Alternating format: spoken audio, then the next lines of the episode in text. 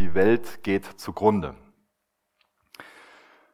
Ist dem wirklich so? Denn ich denke, dass ähm, wenn wir hergehen und sagen, dass früher alles besser war, wir entweder eine ganz schlechte Erinnerung haben oder die Geschichte nicht kennen. Ich habe mal ganz äh, so neun verschiedene Fakten rausgesucht, die das ganz gut unterstützen, was ich behaupte. Nämlich zum einen, Nahrung ist reichlich vorhanden und auch günstig. Zum anderen, sauberes Wasser und gute sanitäre Einrichtungen sind zunehmend verfügbar. Auch die durchschnittliche Lebenserwartung und die Lebensqualität ist gestiegen. Insgesamt ist Armut wirklich ganz drastisch zurückgegangen. Krieg und Gewalt zerstören wesentlich weniger Leben. Der zunehmende Wohlstand, den wir genießen, davon profitiert auch die Umwelt. Die Alphabetisierung ist weit verbreitet. Immer weniger Menschen leiden unter willkürlicher Autorität und Gleichberechtigung wird zunehmend erfahren. Das sind jetzt neun Bereiche, in denen wir in den letzten 300 Jahren sehr deutlich spürbare Fortschritte erfahren haben. In diesen neun Bereichen sind wir alle auf einem Allzeithoch. Das sind also neun Fakten, für die wir wirklich dankbar sein können. Und natürlich ist es so, dass diese neuen Fakten konkrete Gegenbeispiele nicht leugnen. Hunger, Umweltverschmutzung, Terrorismus und Armut, das sind für ganz viele Menschen auf der ganzen Welt wirklich leidvolle Tatsachen. Dennoch ist es wichtig, dass wir die Perspektive haben, dass diese Übel spürbar abnehmen. Ich habe mir mal so ein paar Fakten auch angesehen, die wir durch die Weltbank haben. Und die Weltbank, die ähm, hat veröffentlicht, dass die Zahl der Personen, die unter extremer Armut leiden, zwischen 1981 und 2012 weltweit von 1,98 Milliarden Menschen auf 0,89 Milliarden Menschen zurückgegangen ist. Das ist also ein Minus von mehr als von 55 Prozent. Und in absoluten Zahlen, also im Vergleich zur Weltbevölkerung, ist es so, dass in 1981 noch jeder zweite Mensch unter extremer Armut gelitten hat. In 83 bin ich geboren worden, in 81 noch jeder zweite Mensch, fast jeder zweite Mensch weltweit hat unter extremer Armut gelitten. Unfassbar. Und dann in 2012 leidet nur noch jeder achte Mensch weltweit unter extremer Armut. Ja, das sind immer noch zu viele, aber es sind deutlich weniger Personen. Und dadurch ist es, glaube ich, ein großer Grund, dankbar zu sein und wichtig, wirklich diese Fakten im Blick zu haben und nicht nur etwas zu empfinden. Ungeachtet dessen, was wir jetzt so in den Nachrichten hören und ungeachtet dessen, was wir empfinden, ist die große Geschichte unserer Ära, dass wir die größte Verbesserung der globalen Lebensstandards, des globalen Lebensstandards erleben, die jemals stattgefunden hat. Obwohl wir in einem goldenen Zeitalter leben, empfinden wir das oft nicht so. Nachdem ich jetzt so ein paar Fakten genannt habe, für die wir alle, denke ich, sehr, sehr dankbar sind, nenne ich jetzt ein paar Fakten, die uns vielleicht nachdenklich machen und die uns auch übel aufstoßen. Weltweit müssen leider Personen ihr Zuhause als Flüchtlinge verlassen. In den letzten Jahren gab es zunehmend Dürreperioden. Auch in den letzten beiden Jahren ist Deutschland davon betroffen gewesen. Gerade in Zeiten der Corona-Krise erfahren wir, dass die einen riesengroßen Einfluss auf unseren Alltag hat. Ich denke, wir alle haben den Wunsch, Ostern eigentlich anders zu feiern. Leider ist es so, dass die Scheidungsrate auf einem Allzeithoch ist. Eine weitere grausame Wahrheit ist, dass auch die Abtreibungszahlen auf einem Allzeithoch sind. Das ist schlimm, das sollte nicht so sein. Ganz viele Indizien sprechen dafür, dass Habgier und auch Vergnügungssucht zunehmen.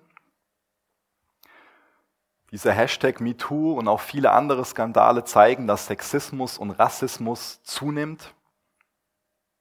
Sklavenhandel Sextrafficking ist auch auf einem Allzeithoch. Die Zahl der Menschen, die unter psychischen Krankheiten leiden, die nimmt rasend schnell zu. Das ist dramatisch. Es gibt viele Umfragen, die belegen, dass sich Menschen zunehmend unglücklich fühlen und sehr unzufrieden mit ihrem Leben sind. Sie eine große Unzufriedenheit empfinden. Die Welt ist besser denn je, aber warum sind wir Menschen so unglücklich? Es gibt auf jeden Fall einen technologischen und es gibt auch einen materiellen Fortschritt. Aber gibt es ihn auch in psychologischer Hinsicht? Gibt es diesen Fortschritt auch in Bezug auf unsere Beziehungen oder auch auf unsere Beziehungsfähigkeit? Und gibt es diesen Fortschritt in Bezug auf unser geistliches Leben? Ich lese mal ein längeres Zitat vor. Andrew Sullivan, der ist Journalist und er schreibt Folgendes. Da wir langsam und sicher großen Fortschritt erzielen, haben wir etwas verloren, das all dem zugrunde liegt. Sinn, Zusammenhalt und eine andere, tiefere Art von Glück als die Befriedigung all unserer irdischen Bedürfnisse. Für die meisten Menschen in der Antike war Freiheit die Freiheit von ihren natürlichen Wünschen und materiellen Bedürfnissen. Diese Freiheit beruhte auf der Beherrschung der tiefen natürlichen Triebe, also der Selbstbeherrschung, der Zurückhaltung und der Erziehung zur Tugendhaftigkeit. Sie stellten die Gemeinschaft vor das Individuum und konnten sich das Individuum in der Tat nicht getrennt von der Gemeinschaft vorstellen, in die es geboren wurde. Sie also diese Menschen aus der Antike, würden sich unsere Freiheit ansehen, unsere Zügellosigkeit, das Chaos und die Sklaverei der Begierde sehen. Sie würden voraussagen, dass Elend und nicht Glück das Ergebnis sein wird. Ich finde, der schreibt sehr viel, was sehr überlegenswert ist. Und ich gebe ihm total recht, dass wir Menschen Bedeutung in unserem Leben brauchen. Wir müssen wissen, warum wir leben. Weißt du, warum du lebst? Was ist der Sinn von deinem Leben? Auch Neurowissenschaftler stimmen damit überein. Auch die unterstreichen, dass unsere Gehirne so verdrahtet sind, dass wir uns nach Sinnhaftigkeit sehen. Wir Menschen müssen also wissen, warum wir leben. Warum lebst du? Welche Antwort gibst du auf diese Frage? Ich denke, wenn wir über unsere Gesellschaft nachdenken, dann stimmst du mir vielleicht zu, dass viele Menschen in unserer Gesellschaft nach dem Motto leben, maximiere Vergnügen und minimiere Schmerz. Das ist das, was dieses Motto für das Menschen leben, wo sie alles andere auch irgendwie unterordnen. Sie wollen Vergnügen maximieren, mehr Vergnügen in ihrem Leben haben und sie wollen Schmerz minimieren. Und dem ordnen sie alles andere in ihrem Leben unter. Und ich denke, wir sind sehr erfolgreich darin, Vergnügen zu maximieren. Aber wie erfolgreich sind wir darin, mit Schmerz umzugehen, Schmerz zu minimieren? Da sind wir sehr erfolglos drin, sehr hilflos drin. Auch das äh, erleben wir gerade durch die Krise. Wir haben nicht nur materielle Bedürfnisse. Ja, wir haben das Bedürfnis nach Geld, nach Essen, nach einem Dach über dem Kopf. Wir haben auch das Bedürfnis nach Gemeinschaft, nach Sicherheit sehen wir uns. Wir sehen uns nach Wertschätzung. Wir haben das Bedürfnis, geliebt zu werden. Wir haben das Bedürfnis auch dazu zu gehören. Und wir haben dieses Bedürfnis nach einem klaren Sinn im Leben.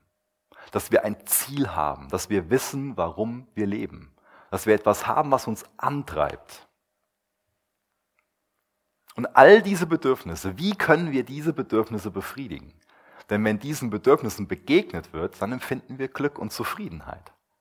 Und die Wahrheit ist, dass wir all diese Bedürfnisse, die ich gerade beschrieben habe, nur wirklich vollkommen in unserem Schöpfer erfüllt werden können. Deswegen ist die höchste Ebene des Glücks das Leben in Jesus Christus. Dieses Leben, um das es wirklich an diesem Auferstehungssonntag geht, dass Jesus lebt. Wir hören jeden Tag zwei gegensätzliche Erzählungen. Die einen erzählen uns die Geschichte, dass die Welt aus den Fugen bricht. Die anderen erzählen uns die Geschichte, herzlich willkommen im Paradies. Wir Menschen schaffen uns den Himmel auf der Erde. Und beide Geschichten greifen auf verschiedene Fakten zurück. Deswegen habe ich eben ganz bewusst diese beiden Fakten gegenübergestellt. Und beide Geschichten gehen an der Realität vorbei. Und deswegen ist es kostbar, dass wir heute Morgen einen Text lesen können aus Römer Kapitel 8. Und in Römer Kapitel 8, da schreibt Jesus, da schreibt Paulus eine andere, eine dritte Geschichte. Das ist eine Passage, die uns eine ganz herrliche Aussicht gibt. Einen ganz erstaunlichen Blick, zu dem wir immer wieder zurückkommen wollen so eine Aussicht, in die wir uns verlieben werden, die wir einfach nur wertschätzen, die uns erbaut. Es ist vielleicht nicht immer einfach, zu dieser Aussicht hinzukommen, sich aufzumachen, zu wandern, zu dieser Perspektive zu kommen, diese Aussicht zu genießen. Aber wenn wir diese Aussicht haben, sind wir einfach nur dankbar für sie. Und darum will ich jetzt noch mit uns beten, dass wir persönlich diese Aussicht bekommen. Vater, danke, Danke, dass wir heute Morgen auch auf diese Art und Weise diesen Gottesdienst feiern dürfen. Wir bitten dich, dass du dich um unsere Herzen kümmerst. Du weißt, wie es uns geht. Du weißt, was wir im Herz haben. Du weißt auch, was wir im Sinn haben, was uns so an Gedanken durch den Kopf geht. Ich bitte dich, dass wir in allererster Linie Hoffnung durch dich bekommen. Dass wir uns auf das fokussieren, was wir in dir haben dass wir sehen, wer du bist, dass wir dich als den Auferstandenen sehen, dass wir unser Leben, die Welt um uns herum durch deine Augen wahrnehmen. Jesus, wir wollen Teil von deiner Geschichte sein. Wir wollen uns mit hineinnehmen lassen in das, was du mit dieser Welt vorhast. Wir wollen deine Jünger sein, deine Nachfolger sein. Du siehst, wie wir schon mal verzagen, wie wir hoffnungslos sind, wie wir nur noch das Irdische sehen und eine falsche Perspektive auf das Leben haben. Bitte ich, dass du uns heute Morgen Mut, Stärke und Liebe mit auf den Weg gibst. Danke, dass du der Hirte unserer Seelen bist. Mach du in unseren Herzen das, was du gerne tun willst. Ich bitte dich, dass wir echt auf dich schauen, dass wir dich sehen als derjenige, der du wirklich bist. Amen. Ich lese aus Römer 8 ab Vers 18 bis Vers 24. Denn ich denke, dass die Leiden der jetzigen Zeit nicht ins Gewicht fallen gegenüber der zukünftigen Herrlichkeit, die an uns offenbart werden soll. Denn das sehnsüchtige Harren der Schöpfung wartet auf die Offenbarung der Söhne Gottes. Denn die Schöpfung ist der Nichtigkeit unterworfen worden nicht freiwillig, sondern durch den, der sie unterworfen hat, auf Hoffnung hin, dass auch selbst die Schöpfung von der Knechtschaft der Vergänglichkeit frei gemacht werden wird, zur Freiheit der Herrlichkeit der Kinder Gottes. Denn wir wissen, dass die ganze Schöpfung zusammen seufzt und zusammen in Geburtswehen liegt bis jetzt. Nicht allein aber sie, sondern auch wir selbst, die wir die Erstlingsgabe des Geistes haben. Auch wir selbst seufzen in uns selbst und erwarten die Sohnschaft, die Erlösung unseres Leibes. Denn auf Hoffnung hin sind wir gerettet worden. Eine Hoffnung aber, die gesehen wird, ist keine Hoffnung. Denn wer hofft, was er sieht, wenn wir aber das hoffen, was wir nicht sehen, so warten wir mit Ausharren. Hier wird also in Römer 8 von Paulus eine andere Geschichte über diese Welt erzählt. Er erzählt eine Geschichte über eine Welt, die vergeht und er erzählt eine Geschichte über eine neue Welt, die geboren wird. Und seine Metapher für unsere gegenwärtige Erfahrung ist diese Metapher der Geburtswehen. Ein starkes, ein wichtiges Bild, was wir immer wieder vor Augen haben sollten und was uns in unserem Alltag helfen wird. Bevor Paulus ein Nachfolger von Jesus wurde, war er ein jüdischer Rabbi. Und wie alle anderen Rabbis im ersten Jahrhundert teilte er die Geschichte in zwei verschiedene Zeitalter ein. Zum einen in das gegenwärtige Zeitalter und in das zukünftige Zeitalter. Das gegenwärtige Zeitalter hat in ihrem Denken in 1. Mose 3 angefangen, also mit dem Sündenfall der ganzen Schöpfung. Seitdem erschwert das Böse unser Leben. Unterdrückung, Ungerechtigkeit, Sexismus, Rassismus, Missbrauch, Gewalt. Auch in der Schöpfung sehen wir, dass sie gefallen ist. Erderwärmung, Erdbeben, Dürreperioden, Naturkatastrophen. Auch so wird das Böse sichtbar. Außerdem gibt es dämonische Aktivitäten. Dämonen wollen Menschen dazu verleiten, Böses zu tun. Die Perspektive ist, dass es ein zukünftiges Zeitalter gibt. Und in diesem zukünftigen Zeitalter wird es diese Übel nicht mehr geben. In der Natur wird kein Übel mehr vorkommen. Wir Menschen werden kein Übel mehr ausüben. Und es wird auch keine dämonischen Aktivitäten mehr geben. Die Rabbis damals sind davon ausgegangen, dass dieses zukünftige Zeitalter an dem Zeitpunkt anfangen wird, wo die Menschen wieder auferstehen werden und dass sie danach, nach ihrer Auferstehung, gerichtet werden. Ihre Theologie wird aber dadurch auf den Kopf gestellt, dass in der Mitte der Geschichte als Wendepunkt ein Mensch auferstanden ist. Und da sind wir bei dem Thema von heute, von Ostern, bei der Auferstehung von Jesus Christus. Ein Autor schreibt, die Auferstehung erklärte, dass Jesus nicht die gewöhnliche Art von politischem König oder Rebellenführer war, wie einige angenommen haben. Er ist der Anführer einer weitaus größeren, radikaleren Revolution. Er weihte eine ganz neue Welt ein, eine neue Schöpfung, eine neue Art des Menschseins. Er bahnte sich einen Weg in einen neuen Kosmos, eine neue Ära, eine Existenzform, die schon lange angedeutet, aber noch nie zuvor enthüllt war. Hier ist sie, sagt er. Dies ist die neue Schöpfung, auf die du gewartet hast. Das Reich Gottes steht offen. Komm und werde Teil von Gottes Reich. Und genau das beschreibt Paulus in einem anderen Brief, in dem Brief an die Korinther im 1. Korinther 7 ab Vers 31. Wer von den Dingen dieser Welt Gebrauch macht, darf sich nicht von ihnen gefangen nehmen lassen. Denn die Welt in ihrer jetzigen Gestalt vergeht. Das ist ganz wichtig, dass wir diese zwei Worte zusammenbringen. Die Welt in ihrer jetzigen Gestalt vergeht also in ihrer gegenwärtigen Form, vergeht diese Welt. Nicht die Welt vergeht, sondern nur die Welt in ihrer gegenwärtigen Form. Also nur dieses gegenwärtige Setup. Paulus lehrt also, dass wir sozusagen in einer Überlappung der Zeitalter leben. Wir leben noch im gegenwärtigen Zeitalter, aber das Zukünftige hat auch schon angefangen. Da ist eine Überlappung der Zeitalter. Die eine Welt vergeht, während die andere geboren wird, während wir diese Geburtswehen der neuen Welt mitbekommen. Die Schöpfung ist gegenwärtig noch nicht so, wie sie sein sollte. Aber Gott ist dabei, die Welt ins Lot zu bringen. Die Schöpfung war uns Menschen anvertraut. Gottes Plan ist, dass wir Menschen den Schöpfer und allein den Schöpfer anbeten, nicht die Schöpfung. Und außerdem sollen wir eine ganz ruhmvolle Verwalterschaft über die Schöpfung als Krone der Schöpfung ausüben. Aber die Menschheit hat rebelliert.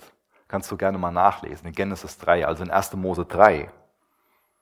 Die Menschheit hat rebelliert, indem wir nicht Gott allein angebetet haben, sondern Aspekte der Schöpfung, anstelle den Schöpfer anzubeten. Und dadurch ist die Schöpfung in Sünde gefallen. Durch die Rebellion von uns Menschen. Dadurch wurde die Schöpfung mehr als baufällig. Und jetzt liegt die gesamte Schöpfung in Wehen. Und meine Hoffnung ist, dass Corona sozusagen eine Presswehe ist, die der neuen Welt wirklich hilft, schnell nicht nur was zu werden, was schon da ist, aber noch nicht verwirklicht, sondern schnell wirklich verwirklicht zu werden. Der Paulus weiß, welches Wort er da gebraucht, wenn er von diesen Geburtswehen spricht. Und das ist ein Wort, mit dem er besonders diese dritte Geschichte kennzeichnet, neben der Geschichte, dass angeblich alles schlimmer wird und neben der Geschichte, dass wir uns den Himmel auf der Erde bauen können. Und es gibt drei ganz wichtige Bestandteile von dieser dritten Geschichte, die der Paulus uns erzählt. Ich weiß, dass es vielleicht jetzt keine ganz klassische Osterpredigt ist, aber ich glaube, dass es uns hilft, diese dritte Geschichte zu vertiefen, dass sie uns hilft, mit unserem Alltag, mit den besonderen Herausforderungen, auch in dieser Krise, besser umzugehen. Denn das erste Kennzeichen, was mir sofort auffällt, wenn ich diesen Text betrachte aus Römer 8, den wir eben gelesen haben, dann ist der erste wichtige Aspekt dieser Geschichte, dass Paulus uns über unser Leben sagt, dass unser Leben voller Leid, voller Frustration und voller Seufzen ist. So fühlen wir uns schon mal. Deswegen kann ich das verstehen, wenn sich Menschen so fühlen, als ob alles schlimmer wird. Das beschreibt Paulus ja auch, inspiriert durch den Heiligen Geist als Gottes Wort. Leiden, Frustration und Seufzen. Davon uns ist unser Leben schon mal sehr bestimmt. Ich habe drei Kinder. Ähm, ganz augenscheinlich bin ich keine Frau und kann deswegen nicht wirklich viel zu wen sagen. Aber ich glaube, ich kann so viel zu Wehen sagen, dass jede Frau, die schon mal Wehen hatte, will, dass diese Wehen möglichst schnell vorüber sind.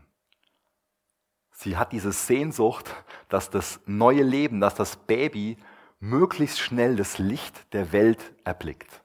Da ist der Wunsch, dass der Schmerz endlich vorbei ist, dass das neue Leben endlich in den Arm genommen werden kann, beschaut werden kann, sich darüber gefreut werden kann.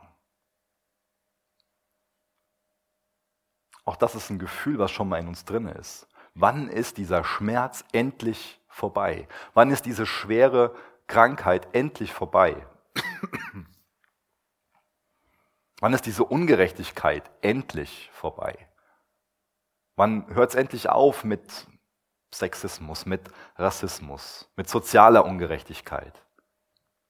Egal wie gut unser Leben ist, wir sehen uns immer nach mehr.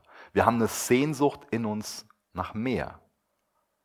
In unserem Herzen tragen wir also diese Sehnsucht nach einer besseren Welt, nach einem besseren Leben.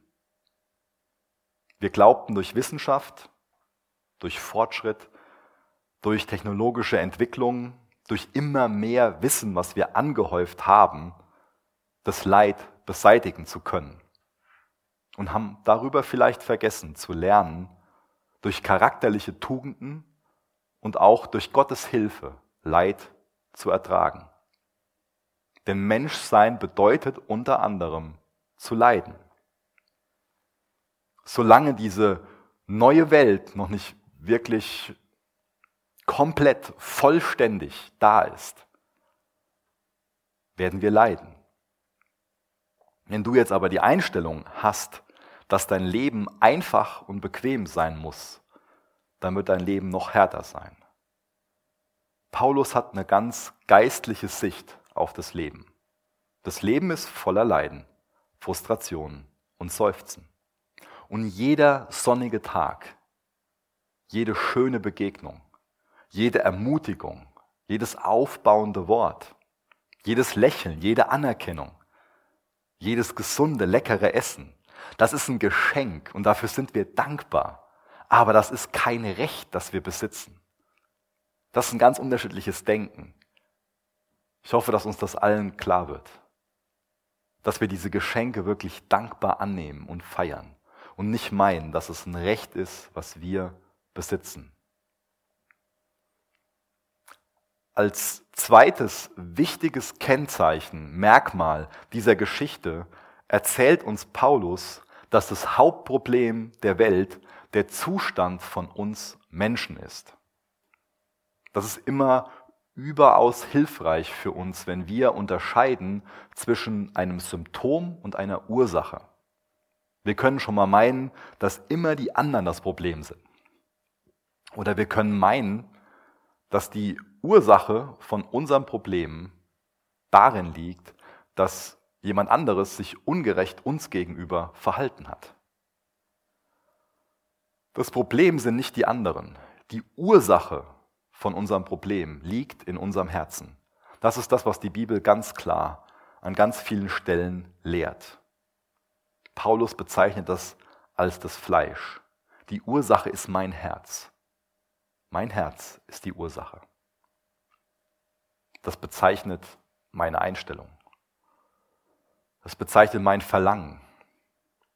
Das Problem ist nicht außerhalb von uns, sondern das Problem ist tief in mir. Ich persönlich bin egoistisch. Ich bin selbstsüchtig, ich bin eifersüchtig, ich bin neidisch. Ich habe ein Problem mit meiner Einstellung und das ist die Ursache von dem Bösen, was ich tue. Mein Herz ist mein Problem und dein Herz ist dein Problem. Jordan Peterson, das ist ein klinischer Psychologe, der stellt folgende Frage. Wenn die Gesellschaft korrupt ist, aber nicht die Individuen in ihr, wo hat dann die Korruption ihren Ursprung? Was wird propagiert? Es ist eine einseitige, tief ideologische Theorie. Du und ich, wir treffen unseren Feind, wenn wir in den Spiegel schauen. Unser Herz, unsere Natur ist das Problem. Ich finde das toll, dass es immer mehr Bestrebungen gibt, dass Menschen Gutes für die Natur tun wollen.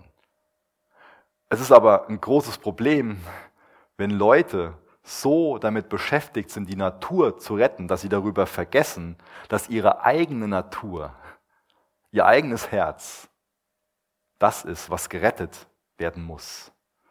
Und das ist, glaube ich, ein Wendepunkt für uns alle. Das ist der wichtigste Punkt in unserem Leben, wo wir hinkommen können, wenn wir das erkennen, dass wir persönlich Rettung brauchen. Der Karfreitag, an dem Jesus starb, ist also im wahrsten Sinne des Wortes der einzige wirkliche Friday for Future gewesen. Jesus starb an diesem Freitag für unsere Rettung. Und diese Rettung, die wird wirksam, wenn wir daran glauben. Und das ist eine Rettung allein aus Gnade. Wenn wir an Jesu stellvertretenden Tod für uns glauben, dann werden wir gerettet. Dann wird das zu dem wichtigsten Wendepunkt in unserem Leben. Wir müssen uns retten lassen. Keine Technologie, keine Herdenimmunität, keine Impfung, keine Therapie. Nur Jesus Christus allein kann uns retten. Jesus ist die Hoffnung der Welt.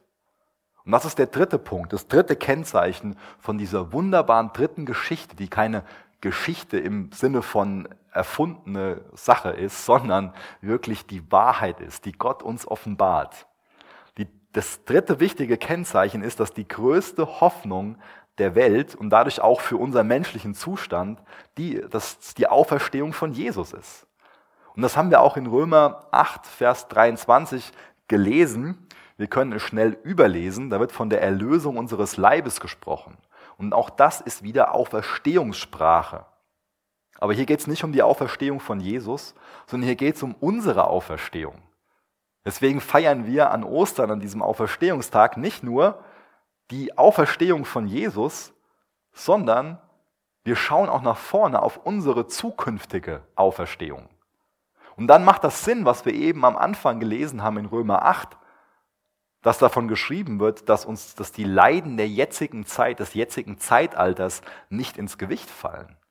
Wenn das unsere Perspektive ist, dann wissen wir, dass zwar unsere gegenwärtigen Leiden intensiv, real sein können und auch sind, aber die Herrlichkeit, die vor uns liegt, die hat viel mehr Gewicht. Die übertrifft das bei weitem. Das, was Jesus passiert ist, das wird auch uns passieren. Er starb, sein Körper wurde ins Grab gelebt, gelegt und er ist wieder auferstanden von den Toten. Sein Schmerz war nicht umsonst. Ohne Schmerz, ohne Jesu Tod kein neues Leben. Zwischen dem Tod Jesu am Karfreitag und seiner Auferstehung am Sonntag, da lag der Samstag. Der Freitag war für die Jünger absolut schockierend, tragisch. Sie waren hoffnungslos. Der Sonntag war für sie natürlich großartig. Wow, Jesus ist auferstanden. Damit haben sie nicht wirklich gerechnet. Er ist auferstanden von den Toten. Er hat den Tod überwunden, den Tod besiegt, er hat den Teufel besiegt. Er hat die Dunkelheit quasi ausgeschaltet durch das Licht des Evangeliums und hat uns ewiges Leben dadurch gebracht. Und der Samstag, das ist der Tag zwischen der Verheißung und der Erfüllung. Die Jünger haben vielleicht einfach am Karfreitag waren nur verzagt und haben die Perspektive gehabt, das, was Jesus uns versprochen hat, hat er nicht erfüllt.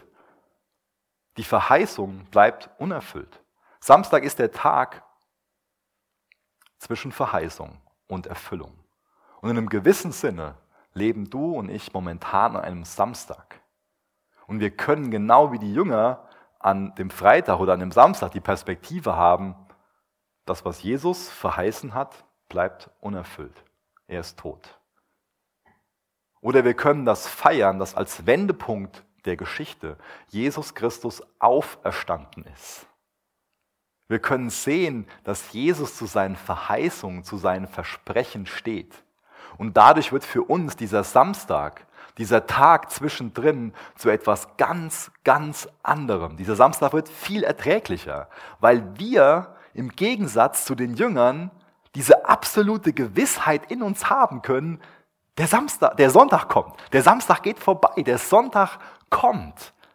Der Sonntag wird Wirklichkeit. Jesus wird auferstehen. Wir werden mit Christus auferstehen zu neuem, zu ewigem Leben in dem zukünftigen Zeitalter, dann wenn die neue Welt wirklich das Licht der Welt erblickt hat und wenn es kein Übel mehr gibt. Und wenn schlussendlich alle unsere Bedürfnisse erfüllt sind in Christus, wenn er wirklich in Macht und Herrlichkeit regiert und wir uns einfach nur über ihn freuen werden, die ganze Ewigkeit damit zubringen werden, erstaunt über ihn zu sein. Er wird für immer unser Glück, unser Ein und alles sein. Das ist die Perspektive. Wir leben an einem Samstag. Die eine Welt vergeht, die andere wird geboren. Und Gott hat in der Vergangenheit mehr als oft bewiesen, dass er treu ist, dass er zu seinem Wort steht. Diese Welt, die ganze Schöpfung liegt in Geburtswehen. Ohne einen Sonntag wäre es absolut grausam, an einem Samstag zu leben. Aber Sonntag wird auf uns zukommen. Es ist nur noch eine Frage der Zeit. Und das gibt uns Mut, es gibt uns Zuversicht das gibt uns Kraft und das stärkt unser Vertrauen in Jesus. Diese Perspektive brauchen wir, wenn wir diesen Samstag überstehen wollen. Dann sollten wir unsere Pupillen, unsere, sollten wir die Pupillen unserer Seele wirklich durch den Glauben erweitern lassen. Dann sollten wir dieses Licht, diese Wahrheit in uns hineinlassen. Du und ich, wir wissen nicht, wie lange der Samstag noch dauern wird. Aber wir wissen, dass der Sonntag kommt. Und bis dahin warten wir gespannt wie so ein Fünfjähriger vor Heiligabend. Am Donnerstag war der 75. Todestag von Dietrich Bonhoeffer. Und ich habe ein Zitat von ihm gelesen, was uns eine ganz wertvolle Perspektive schenkt. Er schreibt, ich glaube, dass Gott uns in jeder Notlage so viel Widerstandskraft geben will, wie wir brauchen. Aber er gibt sie nicht im Voraus, damit wir uns nicht auf uns selbst, sondern allein auf ihn verlassen. Was mir sehr viel Mut macht, ist, dass wir im Text an diese Erstlingsfrucht des Geistes erinnert werden. Jetzt vielleicht was, wo du im ersten Moment nicht so viel mit anfangen kannst. Ich bin auch kein Gärtner, aber wenn wir uns mit der Erstlingsfrucht aus der Landwirtschaft auseinandersetzen, dann wissen wir, dass die Erstlingsfrucht so ein Vorgeschmack auf die volle Ernte ist. Also als Vorgeschmack auf das Volle, auf das Vollständige gibt Gott jedem Einzelnen, Gläubigen, jeder Person, die sein Vertrauen auf Jesus setzt, seinen Geist. Und was macht dieser Geist in uns? Er macht uns innerlich lebendig. Er sorgt für diese Wiedergeburt. Er sorgt für neues Leben in uns. Und er befreit uns allmählich von den Folgen der Sünde. Er zeigt uns die Wahrheit. Er führt uns beständig immer wieder zu Jesus, um Jesus zu sehen, um dadurch ermutigt zu werden, aber auch uns in seinem Licht zu sehen, damit wir erkennen, wie wir sind, damit wir Buße tun, umkehren, ihm unsere Schuld benennen, um Vergebung bitten. Der Geist macht uns Christus ähnlicher. Und das ist der Anfang, das ist ein Vorgeschmack auf das, was kommen wird auf diese vollkommene Freiheit. Der Geist führt uns in die Freiheit.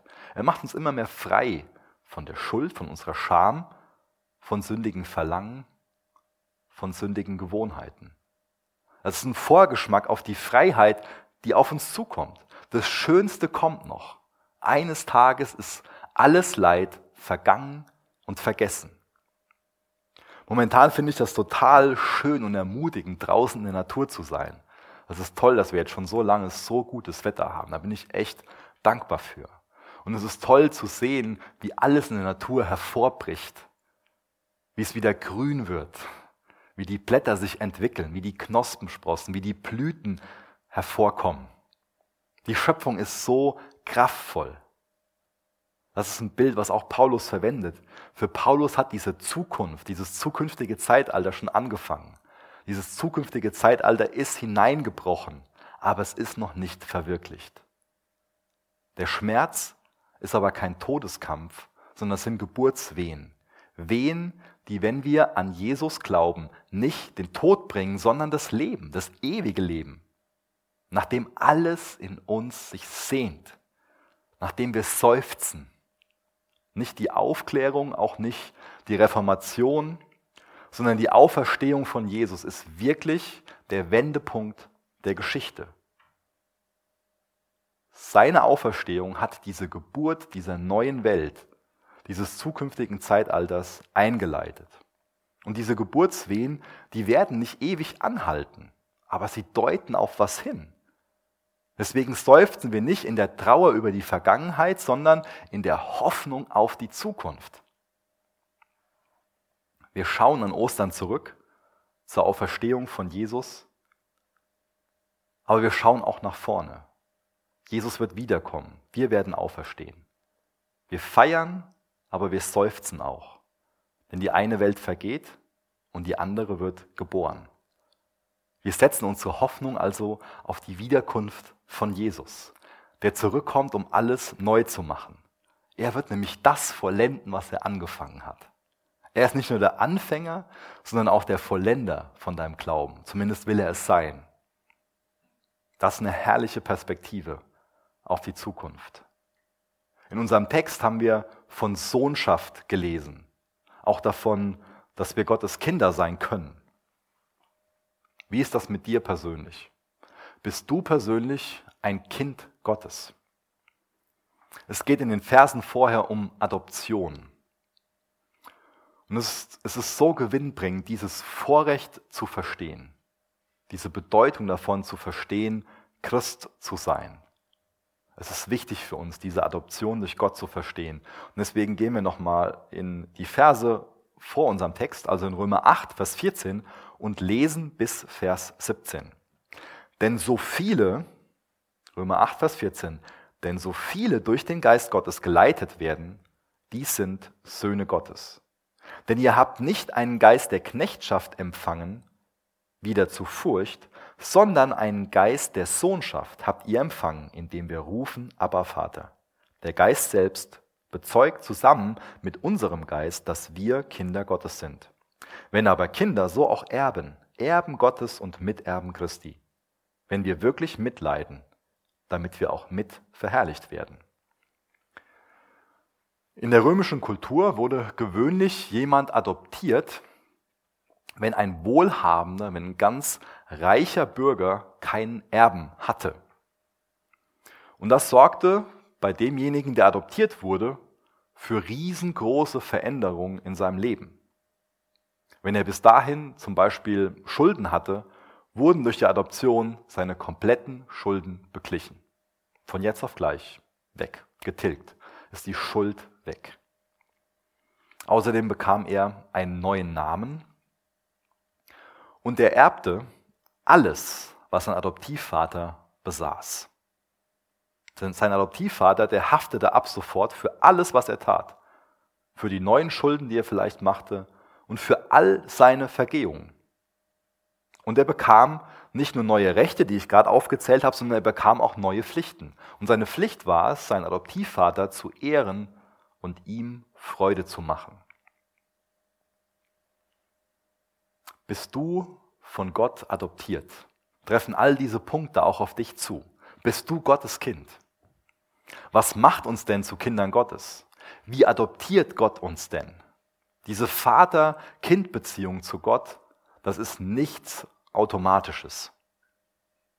Das ist bei keinem von Geburt an der Fall sondern nur durch Adoption ist diese Vater-Kind-Beziehung der Fall. Alle Menschen stammen von Gott ab, aber nicht alle Menschen sind in diesem Sinne, wie ich das gerade erkläre, Gottes Kinder. Es ist Gottes Verlangen, dass du sein Kind bist. Es ist Gottes Wunsch, dass du sein Kind bist. Er hat alles getan, damit diese Adoption von dir möglich ist. Er will dich adoptieren. Er hat einen riesengroßen Preis dafür bezahlt. Aber es ist nichts Automatisches. In Vers 14 haben wir gelesen, denn so viele durch den Geist Gottes geleitet werden, die sind Söhne und Töchter Gottes. Der Geist Gottes leitet uns zu Jesus. Das ist das, was der Geist Gottes liebt. Das macht der Geist. Er führt jeden von uns, der sich führen lässt. Nicht nur einmal, sondern immer wieder. Das ist immer wieder das, was er in unseren Herzen tun will. Er führt uns immer wieder zu Jesus, damit wir uns in Jesu Licht sehen, damit wir Jesus sehen, damit wir unser ganzes Leben in ihm sehen und Christus zentriert leben, damit wir auf ihn hin leben, damit wir nicht irdisch gesinnt leben, sondern himmlisch gesinnt, damit wir die Wahrheit sehen. Denn Jesus ist das Licht, er ist die Wahrheit. Der Geist führt uns zu Jesus. Der Geist führt uns zu Jesus, um uns zu zeigen, wie herrlich er ist, wie erhaben er ist, wie er die Wahrheit ist, wie er das Leben ist, wie er der Weg ist, wie wunderbar er ist, wie vertrauensvoll und wie gerecht, wie liebevoll, wie gnädig. Der Geist führt uns nicht zu Jesus, um uns religiös zu machen, sondern damit wir unser Vertrauen auf Jesus setzen, damit wir eine Beziehung zu ihm bekommen. Diese Beziehung fängt an, wenn wir unser Vertrauen auf ihn setzen. Das ist alles, was er tun will in unserem Leben. Er will, dass wir eine Beziehung zu ihm bekommen. Die fängt an, wenn wir uns retten lassen. Ich habe eben gesagt, dass unser Herz unser großes Problem ist. Martin Luther nennt das, was ich jetzt beschreiben will, den großen Tausch am Kreuz. Oft ist ein Tausch ja eher was, ja, wo man bestrebt ist, dass es ein fairer Tausch ist. Aber Gott lädt uns zu einem ganz, ganz unfairen Tausch ein. Er lädt uns dazu ein, dass wir für uns erkennen, dass unser Herz, unsere Motive, unsere Einstellung das große Problem ist. Und er lädt uns dazu ein, dass wir ihm dieses kaputte, dieses sündige Herz hingeben. Und er will uns ein neues Herz geben. Das ist der große Tausch am Kreuz. Kann es denn ein besseres Angebot für uns geben, ein gnädigeres Angebot? dass wir ein kaputtes, sündiges Herz loswerden und er uns sein Herz geben will, seine Gerechtigkeit geben will. Hast du das für dich erkannt, dass dein Herz dein Problem ist? Hast du für dich erkannt, dass du erlöst werden musst? Willst du dich retten lassen? Willst du diesen Tausch eingehen? Willst du diesen Tausch eingehen? Dann wirst du zum Kind Gottes. Dann wirst du adoptiert. Das ist der beste Tausch, den dir jemals jemand anbieten kann. Zurzeit leben wir quasi an einem Samstag.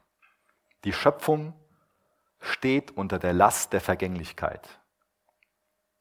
Momentan ist die Schöpfung diesem Wechsel aus Geburt und Tod unterworfen. Das ist ein Wechsel aus Verfall und Wachstum. Diesem Ablauf wohnt auch Schönes inne. Aber dieser Ablauf endet immer wieder in Tränen oder zumindest in einem Achselzucken. Die Natur, die versucht sich ständig dagegen zu behaupten. Das ist schon mal wunderbar, das mit anzusehen, aber es gelingt der Natur nicht. Die Welt ist voller Schmerz. Die Welt ist voller Leid. Aber das ist nicht das letzte Wort. Auf der neuen Erde wird alles neu, schön, stark und stimmig sein. Für immer. Da gibt es keine Ungewissheit mehr. Keine Ungewissheit. Die Schmerzen sind stark, aber nicht sinnlos. Die Wehen sind stark, aber nicht sinnlos. Wir leben an einem Samstag und eines Tages kommt der Sonntag.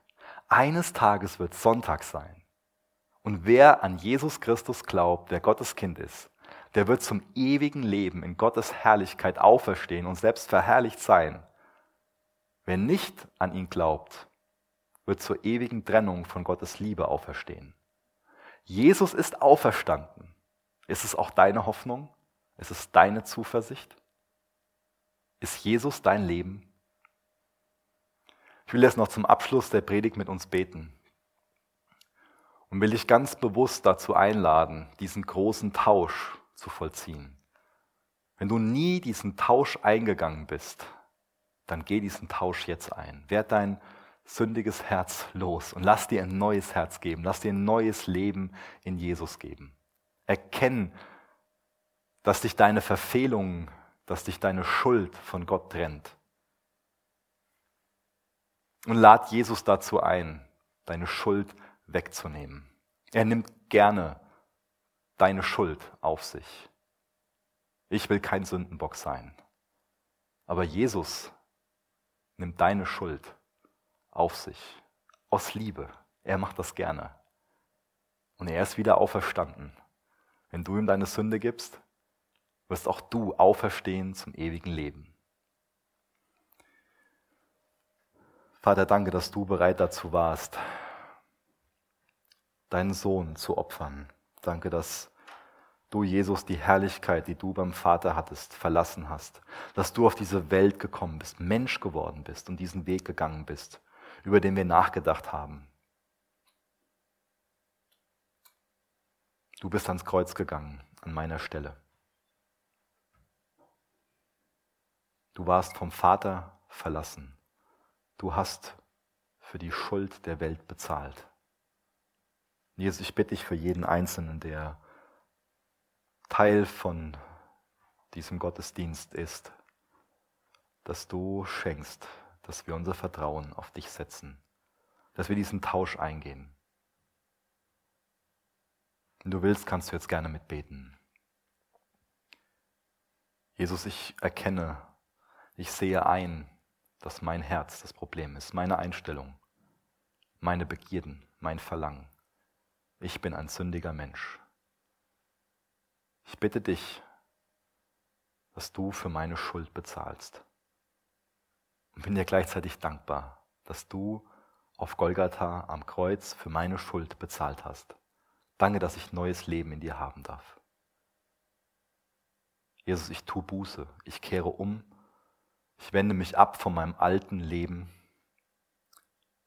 von den Dingen, durch die ich Schuld auf mich geladen habe und wende mich dir zu. Ich will, dass du mein Ein und alles bist. Ich will dir nachfolgen. Ich will, dass dein Name ab sofort über meinem Leben steht. Ich will dir Ehre machen. Ich will auf dich hinleben. Ich will ein Licht sein, ich will Salz sein, ich will einen Unterschied machen in dieser Welt und hell leuchten. Es gibt viel Dunkelheit. Aber Jesus, auch ich will dazu beitragen, diese Geschichte zu erzählen, dass die Welt in diesem gegenwärtigen Zustand vergeht und dass eine neue geboren wird. Danke für diese Perspektive. Danke, dass dann das gegenwärtige Leid nicht ins Gewicht fällt gegenüber der Herrlichkeit, die auf uns zukommt. Danke dafür. Jesus, dein Name sei gelobt und gepriesen über alle anderen Namen. Amen.